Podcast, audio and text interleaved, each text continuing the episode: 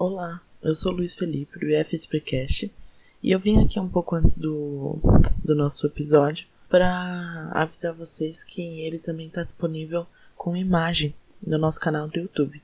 É só vocês procurarem IFSPcast no YouTube que vocês conseguem achar. É só isso mesmo. Boa escuta. Olá, bem-vindos ao nosso podcast. Eu sou o Luiz. Eu sou a Cris. Prazer, sou o Thiago. E eu sou o Abner. E nós somos o IFSPcast.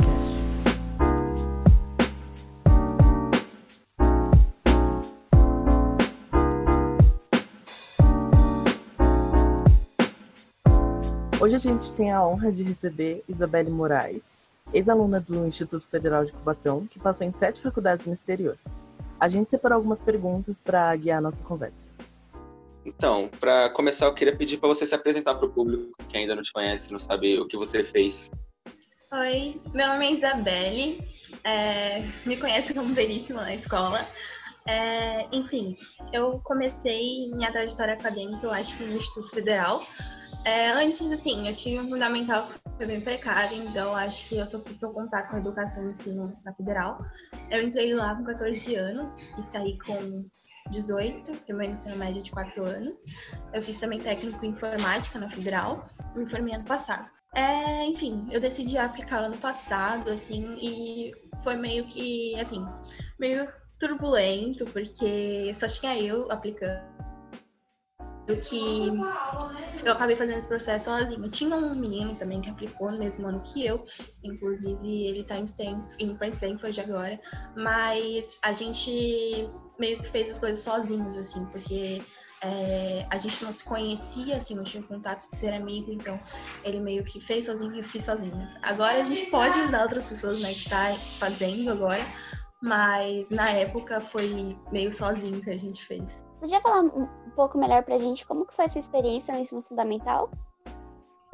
Ah, meu ensino fundamental, assim, eu acho que eu não tive nenhuma experiência acadêmica em si, né? Porque eu fiz o ensino fundamental aqui no meu bairro, que na Vila São José, né, onde eu moro. E aí, tipo, basicamente foi um ensino tipo, bem precário mesmo, assim. Eu, eu fiquei no Fundamental 1 e 2 lá. E, assim, eu não tinha professor de história, assim, só fui aprender história quando estava na federal. É, tipo, a gente tinha... A gente saía, tipo, cedo toda hora, porque a gente não tinha professor para dar aula quase sempre. E assim, eu não tinha, tive nenhum contato com a educação em si durante esse tempo, sabe? Tanto é que, tipo, quando eu entrei na escola, na federal em si, assim, eu, eu fiquei um ano estudando, né? Porque as matérias que caíam no vestibulinho, que na época ainda tinha um vestibulinho quando eu entrei, eles não foram as coisas que eu tinha no fundamental, não tinha uma base para fazer aquela prova. Então, eu acabei estudando um ano antes, assim, para conseguir passar na federal. E aí, quando eu passei, eu pensei que, tipo, fosse repetir, não sei o que lá. Eu pensei que, tipo, ia dar tudo errado. Porque, assim, eu não tinha base. E aí, acabou que, tipo, eu acabei passando, assim, quase passando em tudo no terceiro bimestre. Foi, tipo, uma surpresa, assim, porque, meu Deus, como. E, enfim, não foi, sim, uma inserção é, acadêmica forte que eu tive no meu ensino fundamental. Acho que, tipo é aquele negócio, né, da, da educação ser muito desvalorizada e muito pouco investida quando é no ensino municipal e estadual. Assim, a gente vê a diferença em estar numa federal e estar num ensino público que seja diferente de uma federal, né, seja municipal ou estadual. Então, é, foi, foi esse contraste, muita diferença mesmo. É, tanto é que eu, eu, digo assim que minha consciência social sobre o como era ruim aquilo, como a gente tinha escassez de meios de fazer educação local, só veio quando eu entrei na federal e vi que aquilo era o que eu deveria ter e não o que eu tive. Entendo, entendo. Eu acho que é uma realidade que todo mundo percebe quando entra no IF, né? Eu mesma, eu, eu me achava, uau, super mega inteligente, porque na escola pública eu sempre tirava 10, né? Aí eu cheguei no IF e a gente, tipo, vê como que é diferente e o acesso à informação também no IF é, nossa, muito maior. E, tipo, isso que você falou sobre como a gente vê que é diferente o IF das outras escolas públicas, tipo, realmente a gente fica muito impressionado, mas não deveria ser assim, porque deveria ser um padrão esse ensino em todas as escolas públicas, ao meu ver, sabe? Quando eu, eu saí da escola pública e fui para a federal, eu pude ver quão atrasado eu tava de todo mundo. E eu sei que não foi só eu, o Abner também, por exemplo, deve ter sido porque ele veio da escola pública também. Com Todos certeza, mano. Com certeza. comigo. Quando eu tava na, na escola pública, eu falei, mano, essa escola que eu tô é a melhor da cidade, pá. Aí você, por exemplo, você vai prestar o vestibulinho pra ETEC, que é. Geralmente as pessoas prestam pra ETEC e pro IF, né, pra entrar. Você presta pra ETEC, por exemplo, você vê. Mano, nunca tive física, nunca tive química, por que isso tá numa prova? É complicado, mano. E você chega no IF e você sente que você tá atrasado, mano. Porque o professor começa a passar um monte de coisa e você fala, onde que eu pego? Porque eu tô perdidão e como que eu faço? E, e isso, tá ligado? Sim, a minha sorte foi assim, que eu, eu quis, né, parar um tempo. Parar um tempo não, eu estudei durante meu nono ano pra a fazer a ITEC e a federal, né? Eu acabei passando nas duas e escolhendo ir pra federal. Mas, enfim, é assim, é totalmente isso. Tipo, a gente vê as matérias, pô, eu não tive isso. Tipo, eu olhei assim só e não sabia, sabe? Se não fosse os estudos que eu tivesse tido antes, eu não saberia nada. Porque eu não tive professor de história no ensino é, fundamental. E eu também achava, assim, que minha escola era muito boa, que oferecia ensino, tipo, muito assim, e a gente depois vê que não é. E, assim, é o que eu mais falo, assim, todas as entrevistas que eu fiz, é que a gente, tipo, se indigna tanto de uma pessoa passar em sete faculdades fora e, e ser de uma comunidade, porque, na verdade, a ciência não é para chegar numa comunidade, né? As pessoas falam, ah, ciência é para todos, mas na verdade não é. E aí, essa, isso causa indignação em todo mundo. Tipo, ah, quem se chegou até aí, é sério que, tipo... E eu sempre falo, assim, não deveria ser uma surpresa, sabe? Eu não deveria ter ganhado tanta mídia por ter passado em sete faculdades fora, porque isso deveria ser uma oportunidade para todos conseguirem. E é exatamente isso que você falou, tipo, de... Sabe, é assim e não deveria ser assim. E a gente sempre deveria olhar para situações assim e ver com indignação e tentar mudar. Mano, tipo, quando eu li a sua entrevista que você deu lá pra, pra reitoria, aí eu vi lá a parte que você veio de escola pública, eu falei, mano, top, velho, sensacional. Uma pessoa de escola pública conseguiu ir pra universidade. Porque um problema que acontece no Brasil e fora do Brasil também é que a universidade ela é muito elitizada, não é todo mundo tem acesso. Não é, ah, eu quero estudar, eu tenho acesso. Não, você tem que primeiro Calma, não é assim. Você tem que primeiro passar no vestibular, você tem que conseguir se manter na faculdade, aí sim você pode começar a pensar em estudar. Mas aproveitando, pra- você está falando sobre sua faculdade, né? Eu queria perguntar para você quando foi que começou o seu interesse por neurociência? Então, eu tinha passado minha vida inteira achando que eu queria engenharia. É, meu pai, ele começou engenharia, assim, e ele, tipo, teve muita dificuldade para pagar engenharia, teve que passar é, vários apertos, assim, teve que sair da faculdade várias vezes, trancar e tudo mais, por conta de dificuldade financeira para manter a faculdade e a família, né? E aí ele tinha uma bolsa, né, que pelo, pelo ProUni, assim, ele conseguiu uma bolsa na faculdade. Mas, enfim, foi um maior sacrifício, assim, para pagar a faculdade. Ele vai se formar esse ano, inclusive, no meio do ano. E, enfim, eu queria fazer engenharia porque queria e achava que era isso que eu queria. Eu passei minha vida inteira assim. Só até que quando foi quando eu comecei a pensar é, se minha situação, se os meus ideais, se as coisas que eu gostava eram mesmo é, direcionadas para engenharia. E querendo ou não, assim, engenharia não dá, é, dá portas para você. É, a maioria das coisas que você faz é em meio privado.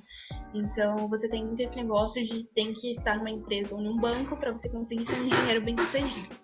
Então eu vi que eu era boa em matemática, mas eu não gostava de matemática. Não era aquilo que eu queria fazer pra minha vida. Eu não me via é, é, sentada numa cadeira trabalhando com pessoas tipo que não são empáticas e é, não era isso que eu queria. E aí foi, eu sempre gostei muito de biologia, assim, sempre fui muito apaixonada por biologia, assim.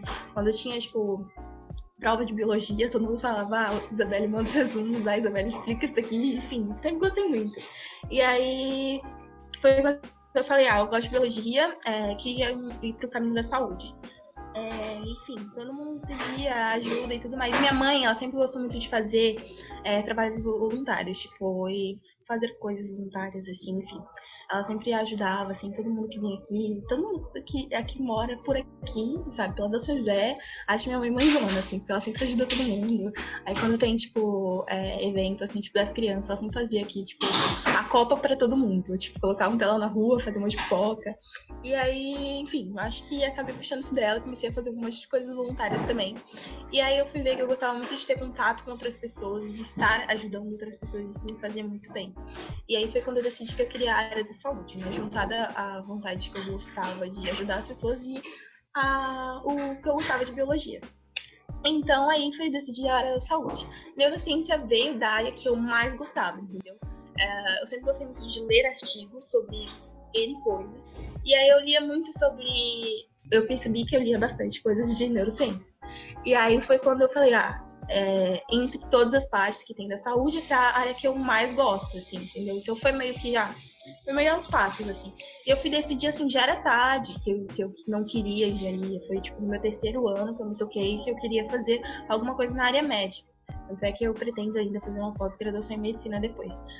Mas, assim, foi, assim, é o que eu falo, né? A gente vai é, percebendo o que a gente gosta, se identificando com quem a gente é e o qual nossos ideais faz a gente ser como pessoa e profissão ao longo do tempo. Então a gente não tem que ficar apressando isso, porque às vezes vem tarde mesmo, às vezes a pessoa não tem a profissão é, que quer pro resto da vida para todo sempre, assim, tudo bem, sabe? É, a gente não tem que decidir isso tão cedo, tão cedo. Isabelle, uma coisa que você estava falando sobre você se interessou por neurociência, né? E e, mano, eu, há um tempo atrás eu também tinha esse interesse, interesse em fazer neurociência. Eu não sei se você conhece, tem um cara brasileiro que ele chama Pedro Calabres, que ele é neurocientista. E, mano, você é louco, eu curti demais ele. Só que eu fui procurar um pouquinho como você faz para você ter uma pós-graduação, o título de neurocientista. E no Brasil é muito trabalhoso. Você tem que fazer uma graduação na área de ciência, depois você faz uma pós-graduação, aí você faz uma especialização. E é muito trabalhoso. Aí eu falei, mano, desencarar isso aqui não dá para mim não, é muita coisa. Então, eu passei na UFABC é, para fazer um, um, bacharel em ciência e tecnologia e depois fazer neurociência, né? Um pós-bacharel em neurociência, tem essa possibilidade. Só que assim, o tanto que eu ia estudar neurociência, perto do que eu ia estudar fora, é muito, sabe, muito pouco, muito, muito pequeno o espaço.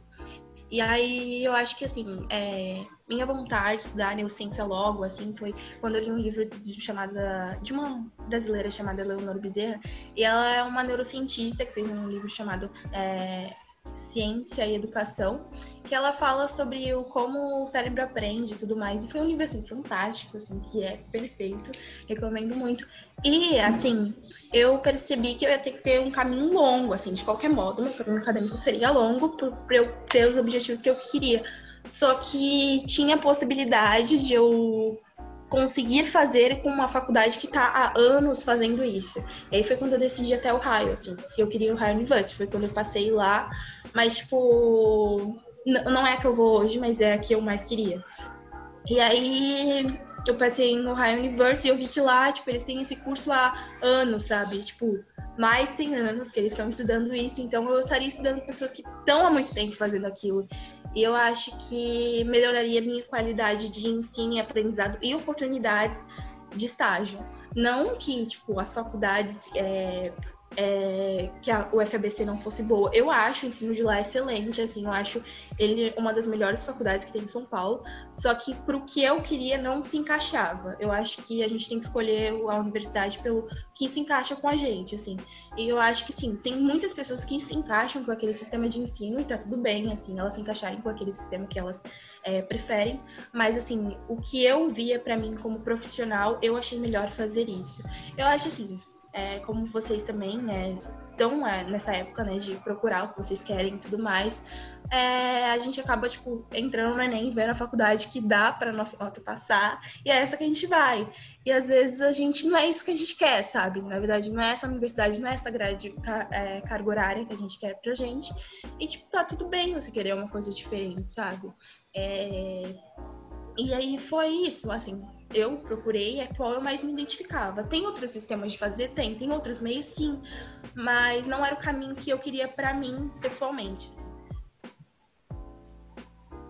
É, pegando é. um pouco dessa fala do Abner, é, quais que vocês acham, quais as maiores dificuldades que você acha para uma cientista mulher no Brasil?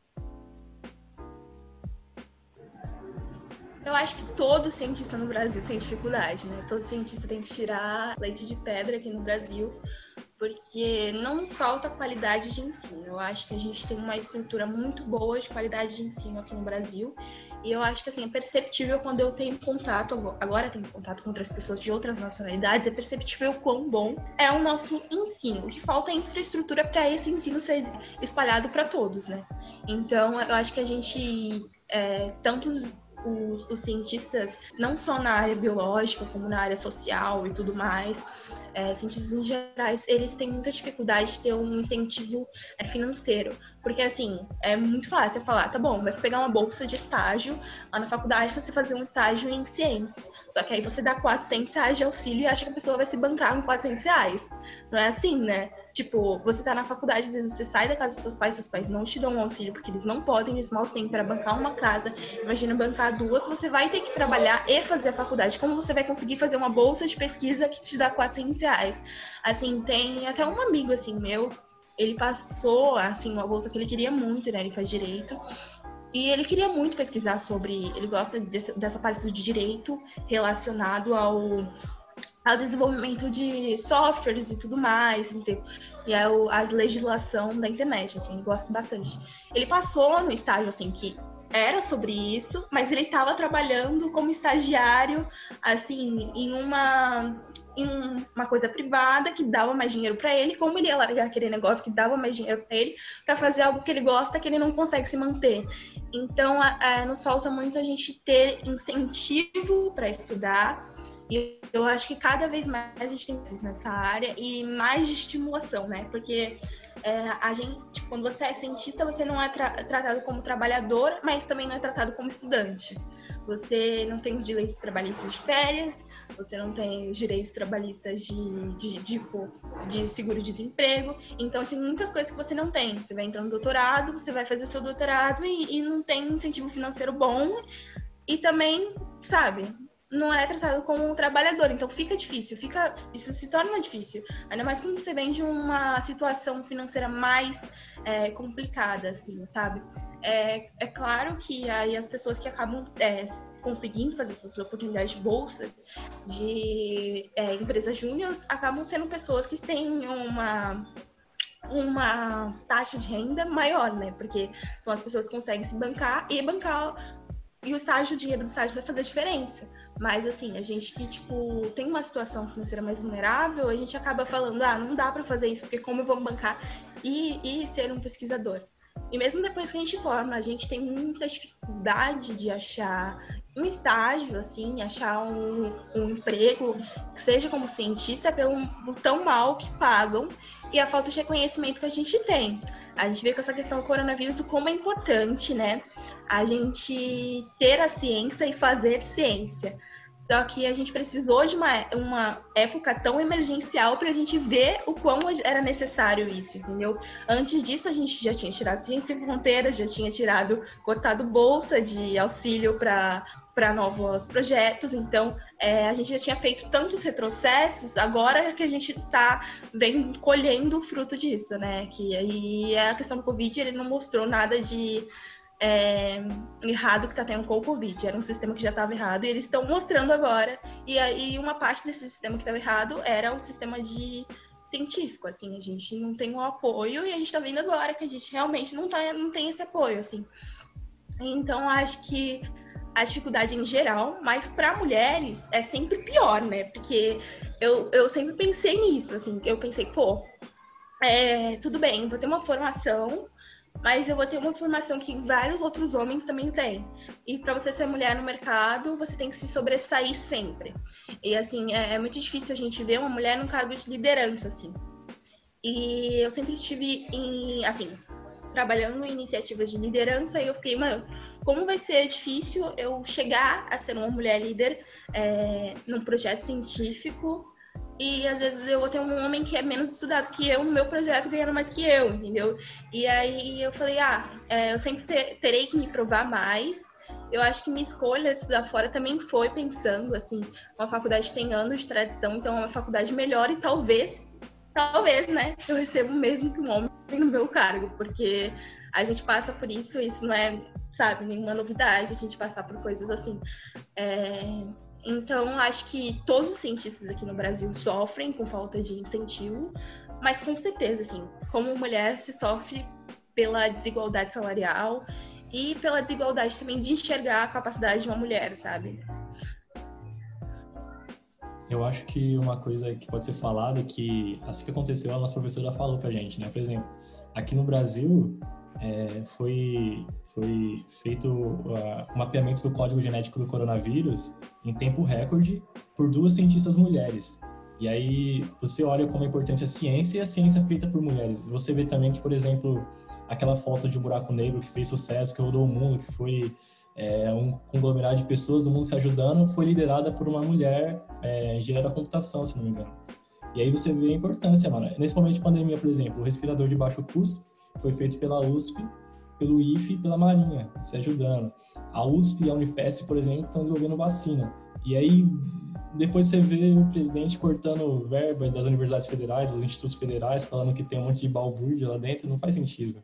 Sim, é muito difícil. Eu até tive, né, uma call esses dias com Brasa, e aí eu fui chamada para fazer uma call com eles, era com a Esté Sabino, ela que, ela que, não sei se vocês sabem, mas ela que é, gerenciou essa pesquisa do coronavírus, sequenciamento.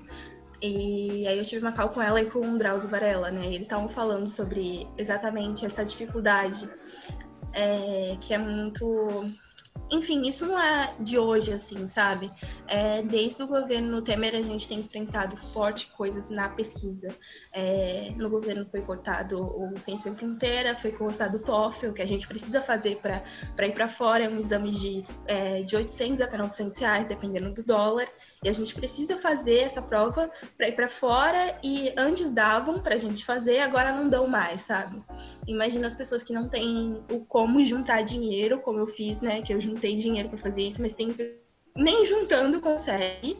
E imagina, né? Então, na de hoje são pequenas ações que vêm sendo tomadas e que não, as pessoas acham que são pouca coisa, mas ao longo do tempo e vendo quanto a gente regrediu, a gente percebe que essa que não é de hoje que estão tentando é, é quebrar com várias coisas na ciência brasileira. E não é de hoje que essa desvalorização vem vindo. Então, quando a gente pega uma, um histórico assim de, de pesquisas científicas, de coisas feitas no Brasil, a gente percebe que esses últimos anos a gente só tem regredido e não tem nada progredido nessa área. E depois, quando a gente começar a progredir, vai ser uma progressão, vai ser resgatando o que a gente já tinha perdido, entendeu? Então, é, é bem difícil ver isso, assim. É, como cientista aqui, tipo, enfim, é horrível. É, é justamente uma coisa que a gente tinha discutido em um grupo de economia do nosso IFE, que é a política de austeridade disfarçada de crise econômica. E indo um pouco mais para uma questão um pouco mais pessoal sua, é, eu vou contar um pouco da, da trajetória que você fez em relação à sua vaquinha que você fez, né? Você foi aprovada na SNU com bolsa por mérito, o que garantiu para você em torno de 16 mil dólares por ano. E mesmo cobrindo grande parte dos estudos, o valor ainda não cobria os custos de moradia, alimentação e outras coisas. E sem ter esses recursos à disposição, você criou uma vaquinha virtual para levantar o dinheiro em, em, troca de benefícios em relação ao processo de conquista das bolsas de estudo no exterior. E seu objetivo inicial era, de, era arrecadar 77 mil dólares, 77 mil reais, se eu não me engano, e hoje você já está com mais de 85 mil. Você se impressionou com todas as pessoas que te ajudaram? Como você se sente sabendo que conseguiu arrecadar tudo isso? Assim, acho que assim, eu fiquei bem impressionada, na verdade, assim, eu não pensava que eu ia conseguir o dinheiro tão rápido, assim. Eu fui dormir, eu tinha mil reais, assim, eu tava comemorando, assim, no terceiro dia que eu tinha mil reais. Eu falei, pô, pessoas ajudaram com mil reais, nossa, que felicidade. Eu acordei, tipo, tinha 14 mil.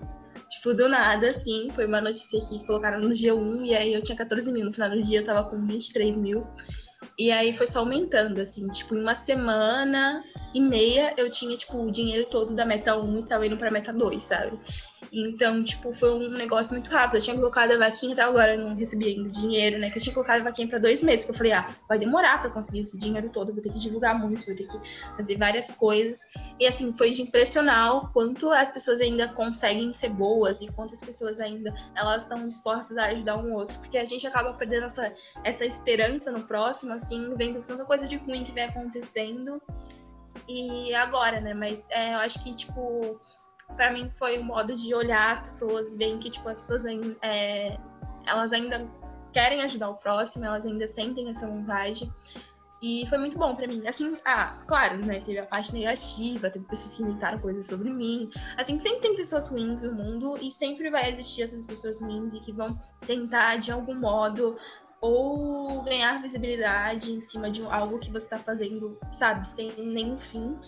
E tem pessoas que vai falar mal, assim, de, de você, das coisas que você faz. Mas, e esse era meu medo, assim, quando eu divulguei a vaquinha, de essas pessoas ruins serem mais pessoas do que as pessoas é, boas que estão me ajudando. Também veio muita gente, assim, ruim de dentro mesmo do meu IF, que inventaram coisas, não quiseram ajudar, e enfim. Mas eu acho que foi muito impressionante de ver, assim, é, o quanto de gente foi disposto a ajudar, o quanto de gente veio me chamar não só para falar é, ah, você quer ajuda financeira, mas também, ah, se você precisar de um estágio um dia, você pode contar comigo. Ah, se você precisar de uma casa um dia para ficar, tiver alguma coisa acontecendo lá, você pode me contatar. Ah, se você precisar é, de outros suportes, você pode me falar comigo. Teve uma menina que eu tinha conhecido assim quando eu fazer o vestibular da UERJ, eu tinha almoçado com ela uma vez na minha vida e ela me ofereceu a passagem, assim, ela pagou a passagem pra ele. Então teve muita gente, assim, vocês não têm noção, tipo, muita gente incrível que eu conheci esse tempo. É, muito cientista incrível também que entrou em contato comigo, assim, de áreas muito legais. Então não foi só uma troca, assim, é, que as pessoas me deram dinheiro, que eu vi o bem delas, mas também muita gente que eu conheci, que eu comecei a admirar muito e que elas me fizeram um network muito bom. Que eu acho que nesse processo que a gente mais ganha de aplicação é conhecer pessoas incríveis que manter contato com essas pessoas para que elas um dia possam ajudar você ou você ajudar elas e, enfim, conhecer essas pessoas foi incrível, assim, incrivelmente incrível. Mano, sensacional ouvir isso de você, porque, mano, é muito importante, assim, para mim, é, ouvir, ouvir histórias assim como a sua de pessoas que vieram de escolas públicas, de que vieram da periferia e conseguiram passar na universidade, conseguiram crescer na vida. É muito importante ouvir isso de você, mano. Parabéns aí pela sua trajetória. É, Isabelle, como que a sua família recebeu a notícia de que você ia estudar? Eu tive que fazer o processo todo sozinha, assim. E, enfim, é porque entendiam o que eu tava fazendo e eles meio que, tipo, ah, minha família não apoiou muito no início, então eu fiz tudo sozinha. É, eu já entreguei para eles quando já tinha passado, já tinha conseguido bolsa, já tinha. Porque eu não sei assim, na hora de aplicar, em que, tipo, ficar insistindo nisso ia fazer mais mal para mim do que bem. Então eu decidi fazer as coisas sozinha e aí quando eu tivesse resultado, se fosse bom, eu falaria. E aí quando eu criei a vaquinha, meus pais nem sabiam, assim, eu criei ela sozinha. E aí, porque assim, eu não sabia que eles não tinham condições de me ajudar, então de qualquer modo, não importa da condição que a gente tem, então não precisa eu, eu ficar falando, ah, vocês têm, porque eu sabia que não tinha.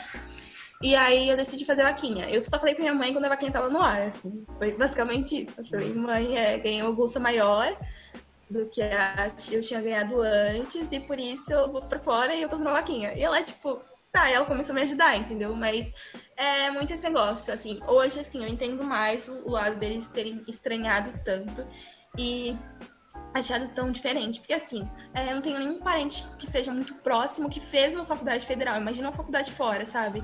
É, então, é, os pais realmente estranham, porque coisas novas é, estranham, coisas novas parecem impossíveis, coisas novas parecem muita coisa de outro mundo.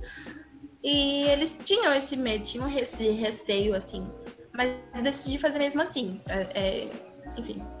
Sempre fui uma pessoa, assim, que não ouviu muito meus pais falavam.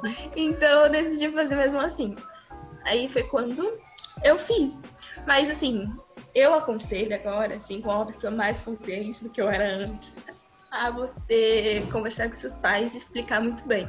Porque assim, depois eu pensei assim, pô, eu poderia ter abordado de outro modo para eles, eu poderia ter mostrado vídeos de pessoas que foram e que já estão lá, e aí eles virem como que é aquilo, eles teriam mais ideia. Mas assim, não, eu também não acho que isso teria ajudado tanto assim. É, no meu caso, assim, das outras pessoas uhum. talvez ajudem, mas é, eu até mostrei um vídeo, né? Porque uma vez eu estava em cal com o Phelps, porque meu, a pessoa que me ajudou foi, ele era, assim, foi para uma cal com ele e me chamou para aparecer nessa cal.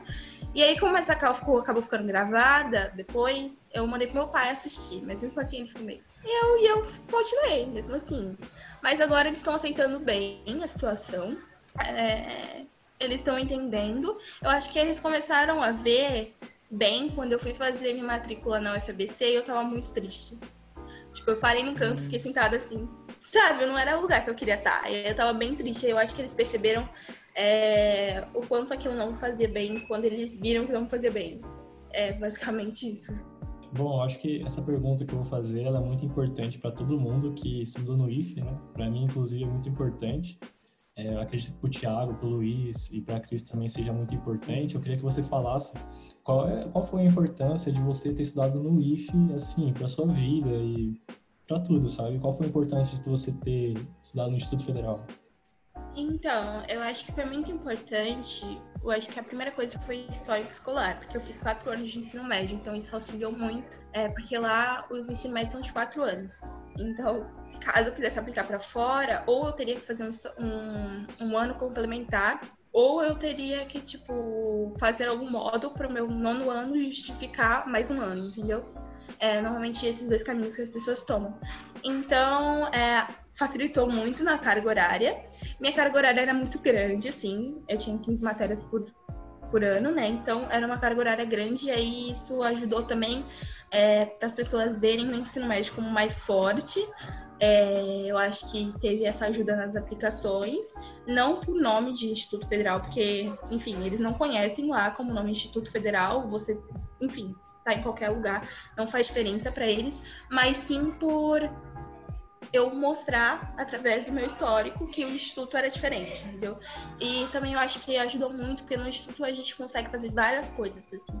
A gente é muito privilegiado em aspectos, tipo, a gente tem muito acesso curriculares para fazer no IFE, o IFE tem 500 mil palestras, o IFE tem sempre bastante evento, em é, feira científica, é, no meu caso, eu tive o meu estágio obrigatório, eu tive meu TCC obrigatório, então foram bastante coisas que eu tive que fazer, mesmo que obrigatoriamente ou porque eu quis, que acabaram acrescentando como atividades extracurriculares, como coisas de honraria, como TCC. Então, a gente acaba tendo bastante coisa no IF. A gente tem, a gente é muito privilegiado assim no IF de ter bastante coisas que a gente tem.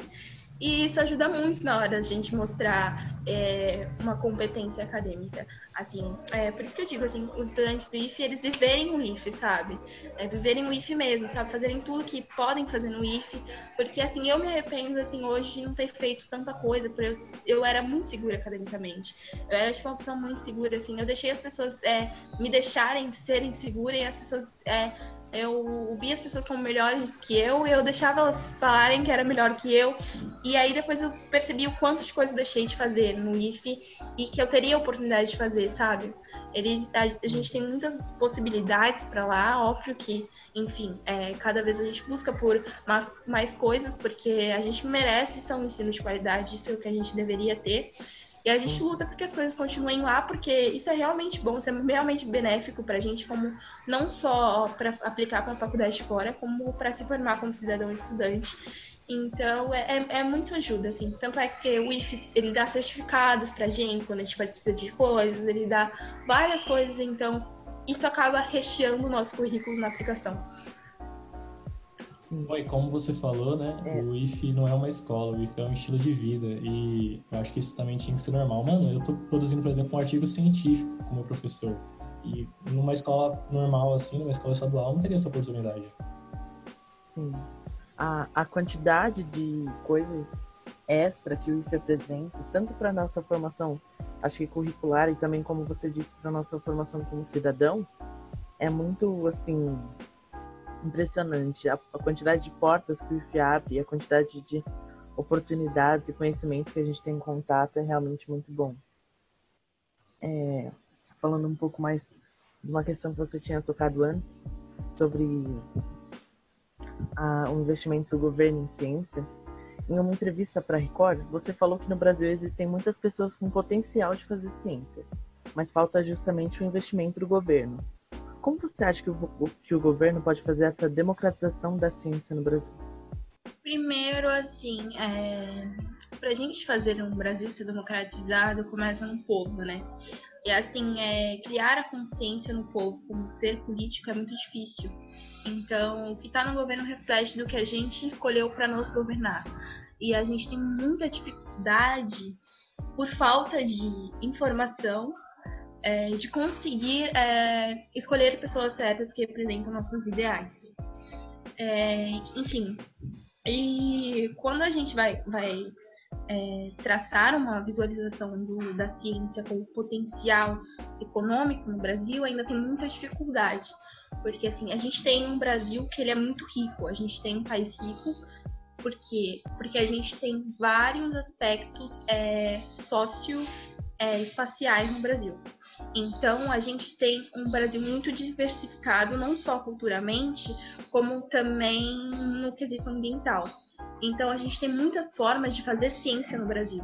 E falta para a gente enxergar isso, falta para a gente olhar para a Amazônia como um potencial de ciência e ver tantas, tantos frutos, tantas plantas, tantos animais, e tantas outras coisas que a gente podia fazer um ecodesenvolvimento, a gente podia fazer uma pesquisa que ia beneficiar nosso país, porque a gente, como é, potência pesquisadora, você percebe né, que os outros países que são potências pesquisadoras, eles têm um ótimo retorno é, investindo naquilo. E a gente ainda não tem esse olhar da ciência como potencial econômico, porque o Brasil tem um negócio muito de imediatismo.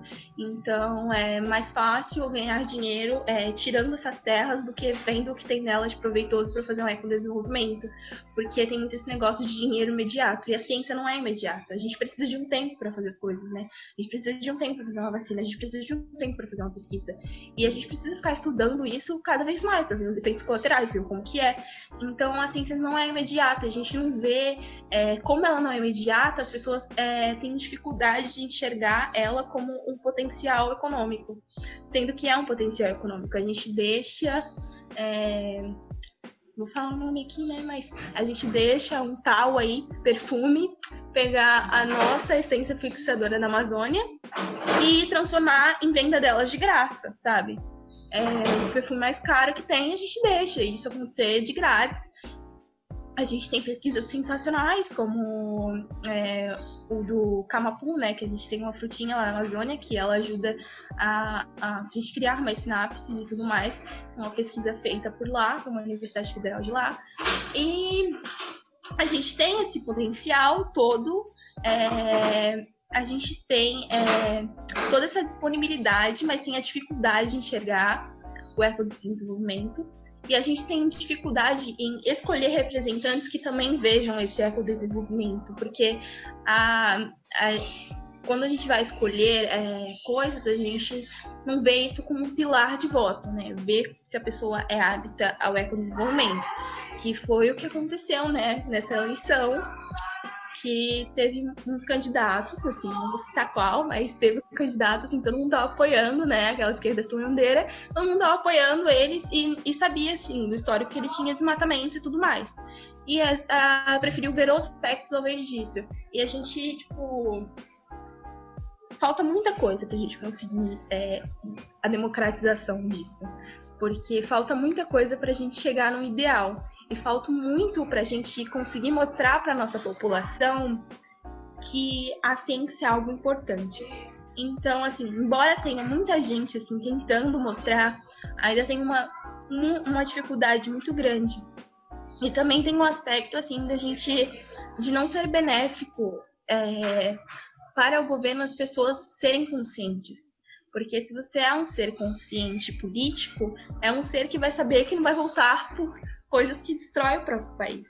Então, é bem perigoso a gente ser jovens pensantes e pensar nessas questões é perigoso para o governo, porque a gente está pensando em democratizar uma coisa que não é democratizada. Por isso que é isso o espanto quando saio no, na, no jornal falando que uma jovem de comunidade está fazendo ciência e passou em sete faculdades do exterior. Porque não é normal a ciência chegar numa comunidade, numa periferia, chegar nos mais pobres.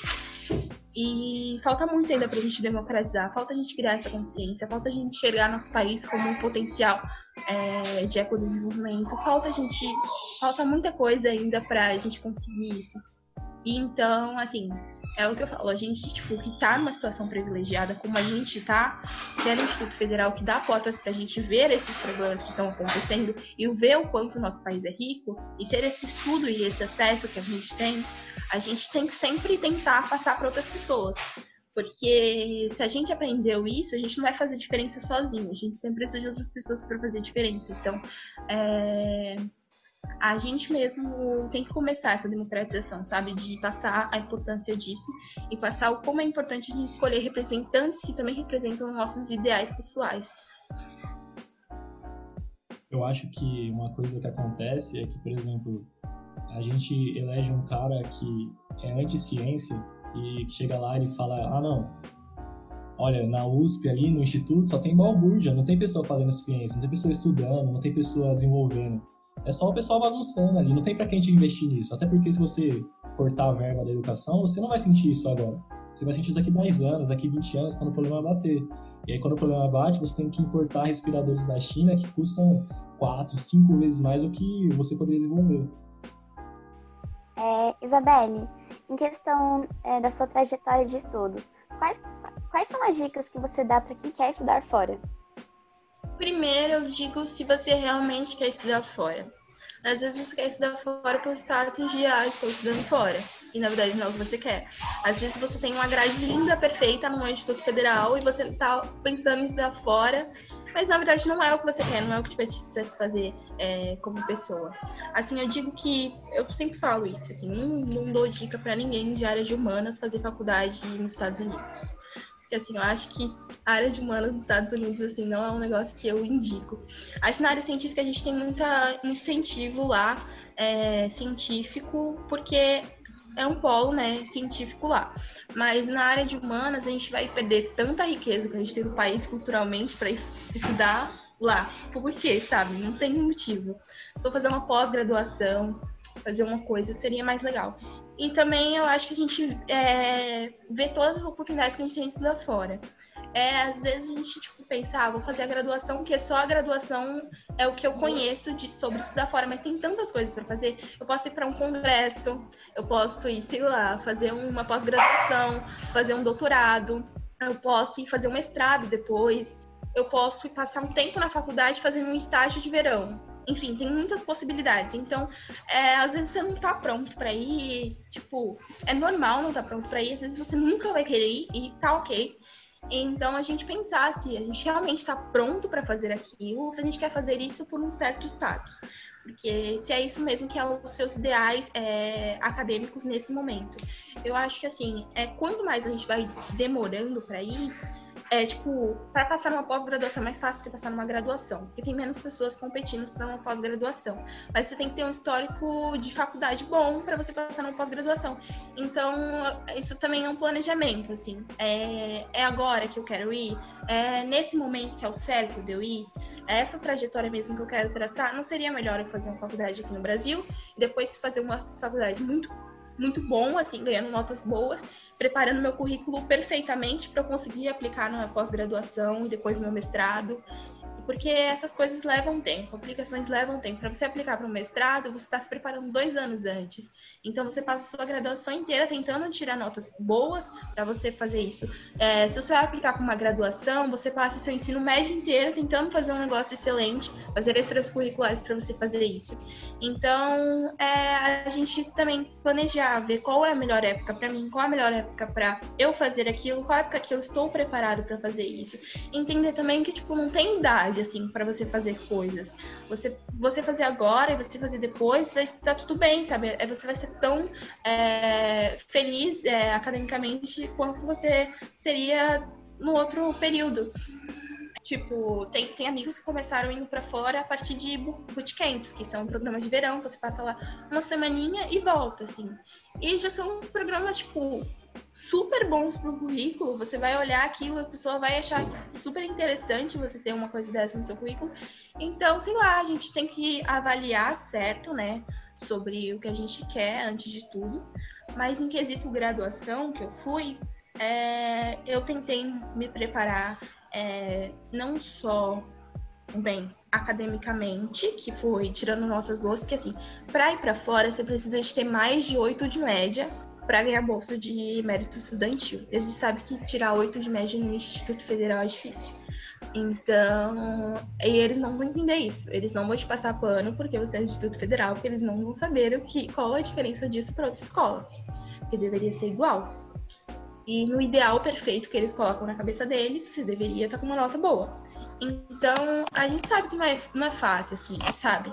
Então, será que isso seria melhor? Não seria melhor entrar na faculdade federal e fazer depois? É, e tirar notas boas nessa universidade federal, é, focar mais em extracurriculares quando eu estiver lá.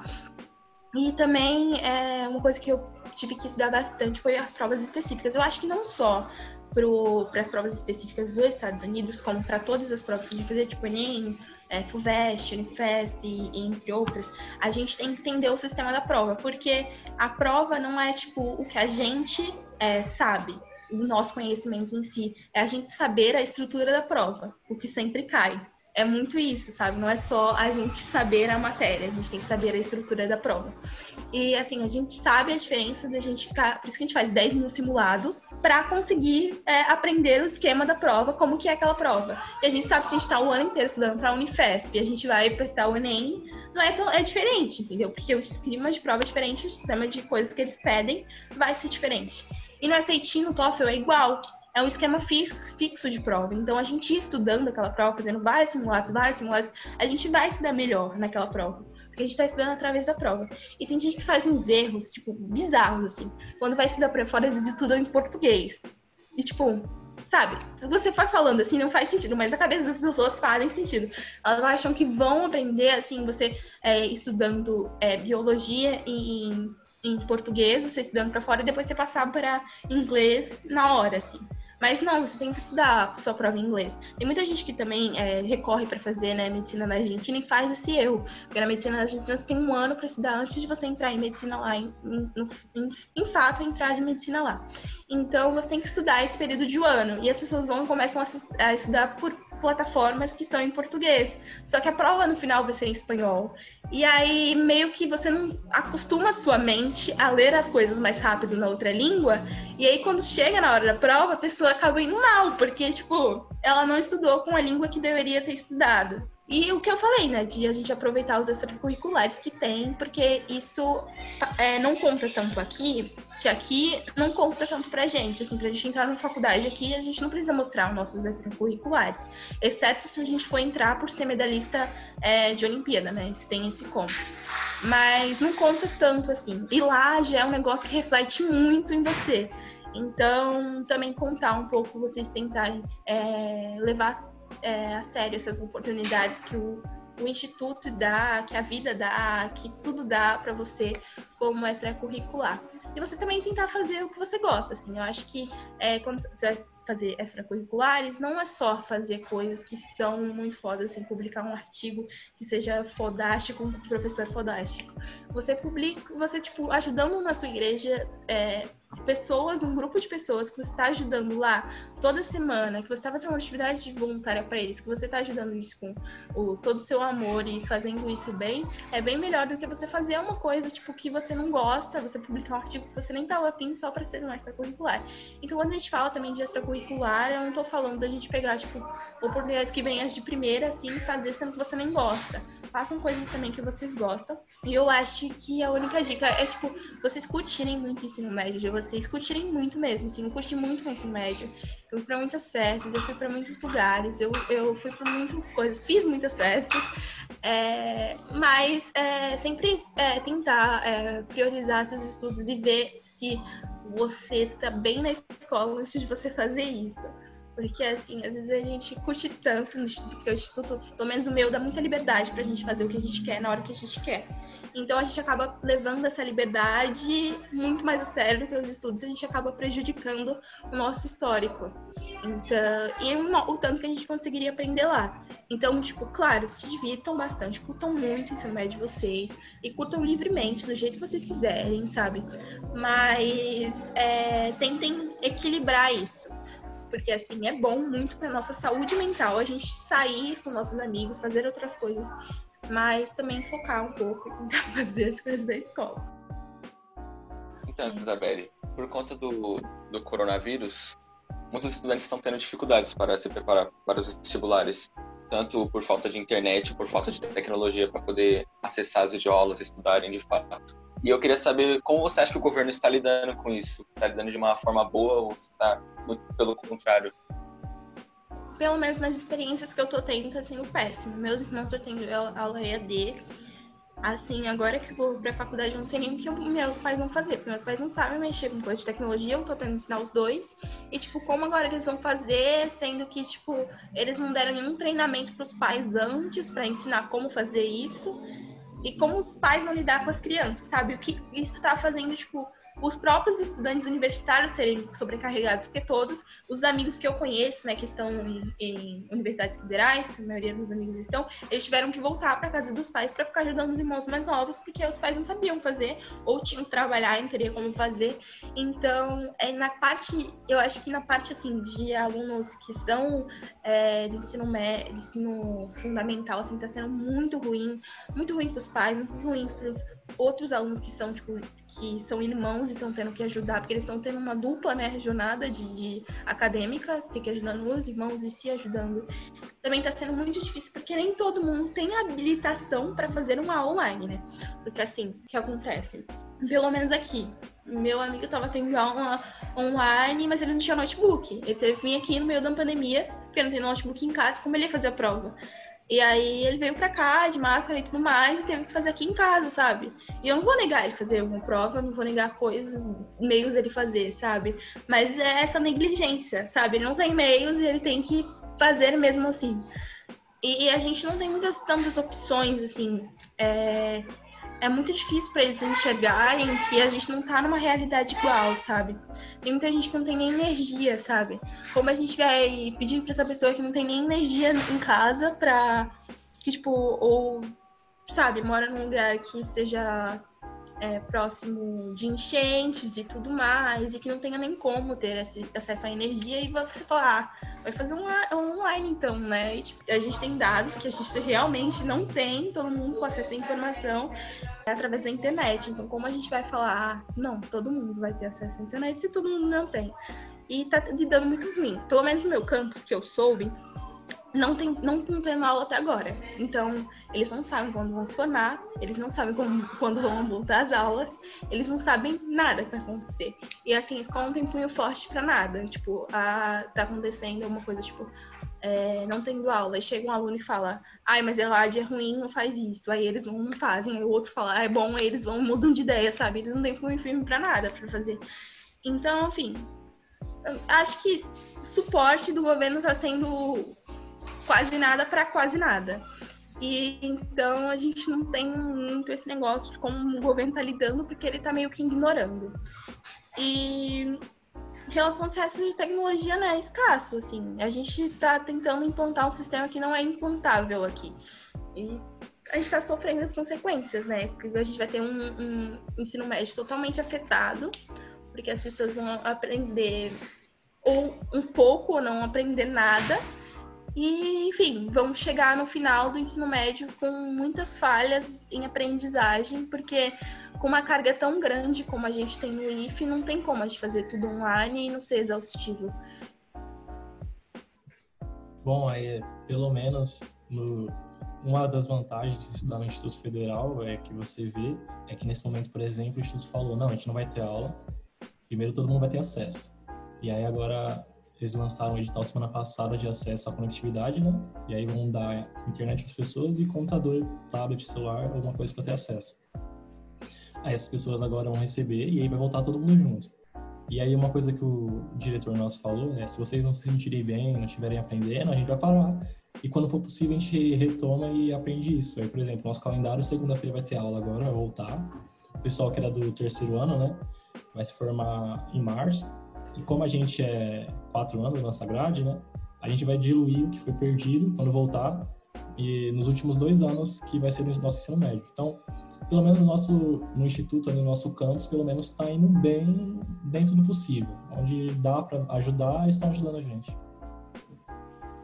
É, eu acho que uma coisa do que também é muito do Instituto Federal é que ele ouve muitos alunos. Pelo menos a minha experiência, eu acho que a experiência pessoal da nossa sala também, é que eles conversam com a gente. Não tem aquele negócio da diretoria como algo inalcançável. Eles sempre tentam conversar e saber a opinião dos alunos e de como a gente está se sentindo para fazer um ensino melhor pelo que eu vi, assim, do meu instituto, porque eu não, tô tendo tanta, tanto contato, né? Porque eu não tô mais lá, então eu não sei como que tá a situação em si para falar, assim, com propriedade. Mas, pelo que eu vi, tá tudo muito bagunçado, assim, as pessoas vivem reclamando, então, realmente, não sei como estão lidando. É, a gente sempre teve muita voz, assim, no instituto, mas tem para coisas que não, assim. Mas eu acho que, assim, a gente vai tentando melhorar isso com o tempo. Sobre isso que você falou, é, eu lembrei de uma fala do antigo ministro da Educação, que ele fala que o Enem não é problema de caridade. E é nessas horas que a gente vê como que as universidades públicas foram feitas para a elite. Porque neste momento a maioria que está conseguindo estudar realmente veio de um bom ensino que tem é uma escola particular em geral, né? E no final disso, é, exatamente. No final disso, infelizmente, só vai ter boyzão nas universidades, como de costume. Como sempre. Bom, seguindo para o final da nossa entrevista, é a última pergunta. Quais são, quais são as expectativas que você tem para o seu estudo internacional? Então, pelo que eu tive até agora de contato, é bem diferente. Tem umas coisas assim que, que eu tenho mais suporte, sabe? Eu tenho, tipo, hoje de manhã eu tava conversando com minha acadêmica advisor e ela vai ser pra minha vida inteira. Eu vou ter sempre uma conselheira acadêmica, qualquer coisa que eu tiver que fazer, ela vai me ajudar. E a gente não tem isso no Brasil e às vezes as pessoas acham que a gente não precisa disso, mas a gente chega no instituto tão perdida que seria tão necessário a gente ter um negócio desse, sabe? Uma hora falando numa cal. É, o que, que tem muito lá é, tipo, é muito fácil de falar com eles. Tipo, eles dão sempre e-mails, dão sempre coisas, sempre meios de se comunicar com a gente. Eles constantemente vêm perguntar como a gente tá, tipo, é, na questão do Covid, perguntando como tava minha família, como tava meu visto, como tava tudo. Então, eles sempre perguntam muito. Então eu acho, assim, pela, pela experiência que eu tive até agora, que eles são pessoas muito. É, que estão aptos sempre a, a te ajudar quando tem alguma coisa. As minhas expectativas, assim, em relação ao ensino, eu tô, assim, eu acho legal o ensino deles, porque eles realmente é, dão é, provas pelo que ele, eles realmente dão matéria e dão provas relacionadas ao que eles falaram que tem essa diferença daqui, né? Porque às vezes a gente tem um professor que eles é, dão uma matéria, dão uma prova coisa totalmente diferente que a gente nem tinha aprendido.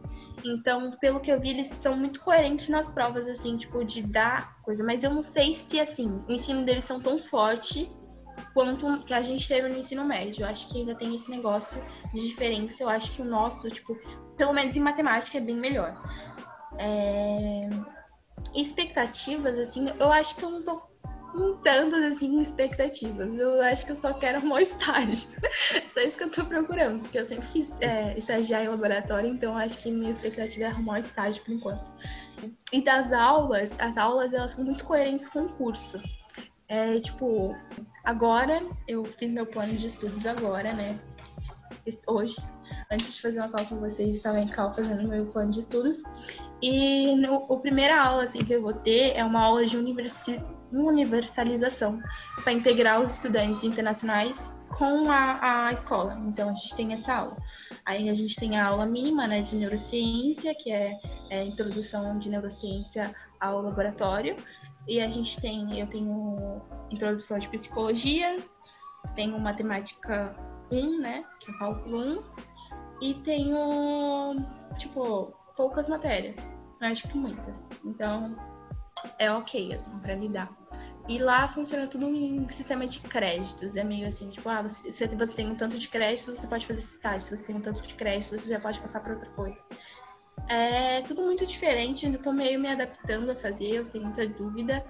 mas minhas expectativas, assim, sempre for, foram um pouco altas, assim, porque lá eles dão mais acesso para mim me desenvolver é, no ramo científico. Tipo, é, quando eu vou tentar um programa, para fazer algum programa científico, eles pagam melhor do que as outras, então consigo fazer esse programa e me bancar na faculdade sem ter que você tem que, tipo, sair de um para ter que é, me sustentar, entendeu?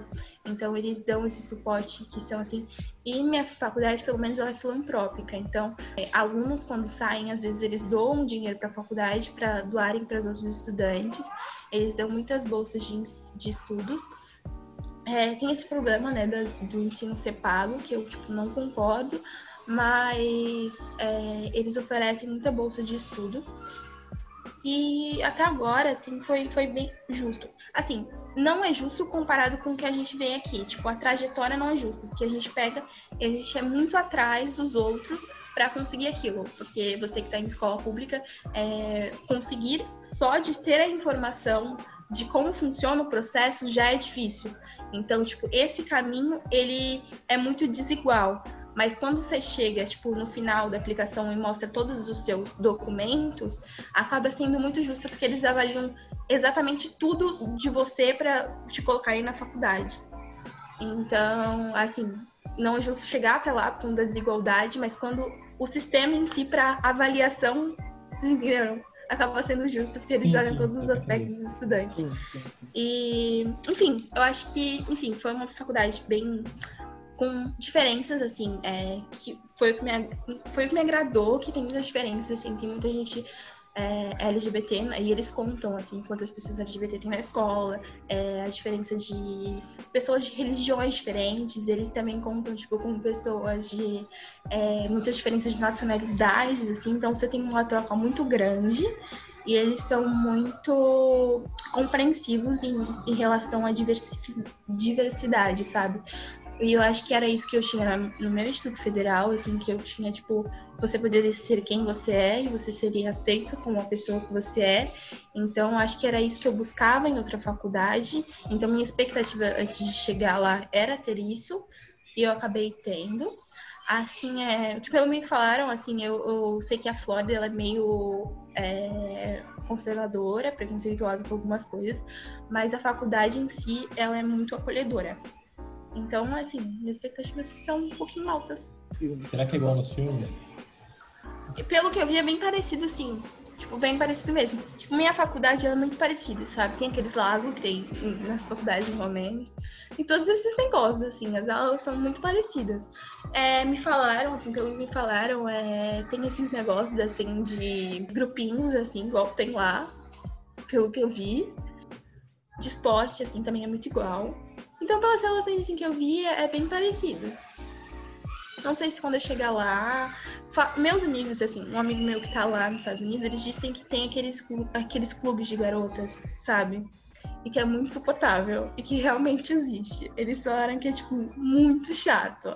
E aí eu tava falando com a menina e ela falou também, tipo, elas vão de salto pra escola, esses negócios. E aí falaram que tem esses negócios, assim bem bizarro, bem, bem gente burguesa querendo se achar, mas é, falaram que tem. Tem, realmente, felizmente, mas tem. E você, você pretende voltar para o Brasil quando, quando você se formar para seguir uma carreira aqui? Ou você vai pós-graduar lá e depois voltar para cá? Ou se você vai continuar trabalhando lá? Como você pretende fazer depois da, da graduação? Ah, eu queria muito é, fazer uma pós-graduação, né? Porque eu já disse que eu quero fazer pós-graduação em medicina. Então, já vou tentar ingressar, depois que eu acabar já a minha graduação, ingressar numa pós-graduação. Porque assim facilita bolsa, facilita muita coisa pra mim. Eu já entrar depois da minha graduação. Mas eu ainda não sei se eu vou tentar fazer essa pós-graduação em medicina nos Estados Unidos ou se eu vou tentar fazer em outro país. É, eu vou pro país que me der mais bolsa e mais assistência, é isso.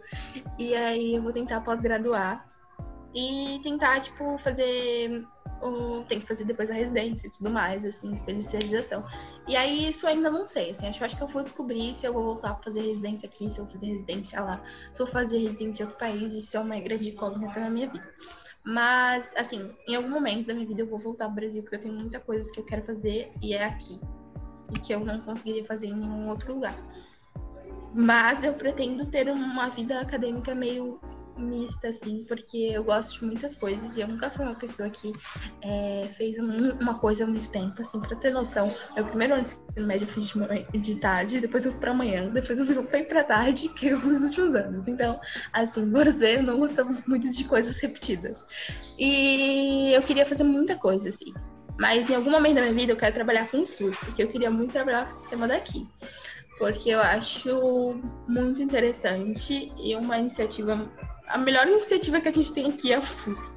E aí eu queria muito trabalhar um tempo no SUS e eu queria também muito trabalhar um tempo com Ciências Sem Fronteiras. Se eu vou conseguir fazer isso na minha vida, não sei. Mas assim, queria, querer, queria. Mas assim, pretendo voltar no Brasil. Eu não me vejo morando nos Estados Unidos porque eu não me identifico nem um pouco com os ideais políticos que eles defendem e nem o jeito, assim, que funciona o sistema de saúde lá.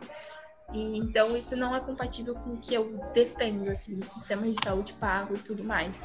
Então, acho que eu não me sentiria mal, eu me sentiria muito mal, assim, ter que negar atendimento para alguém porque a pessoa não tem dinheiro para pagar. Ou ver pessoas saindo do hospital que eu estou porque não podem fazer uma cirurgia porque não tem dinheiro. Então eu ficaria muito mal em ver isso, assim, sabe? É... E eu acho que eu veria com muita frequência lá. E não me faria bem, assim, pro meu psicológico e pro meu eu pessoal ver coisas assim. Então acho que não ficaria muito tempo nos Estados Unidos a ponto de trabalhar no hospital, sabe? Acho que não me faria bem trabalhar no hospital de lá. Mas para residência talvez eu ficaria um tempo. A conversa foi boa, as nossas perguntas que a gente tinha separado já acabaram. Foi, foi muito bom conversar com você, foi uma honra poder ter você aqui para contar pra gente um pouco das suas opiniões, das suas experiências. Hum.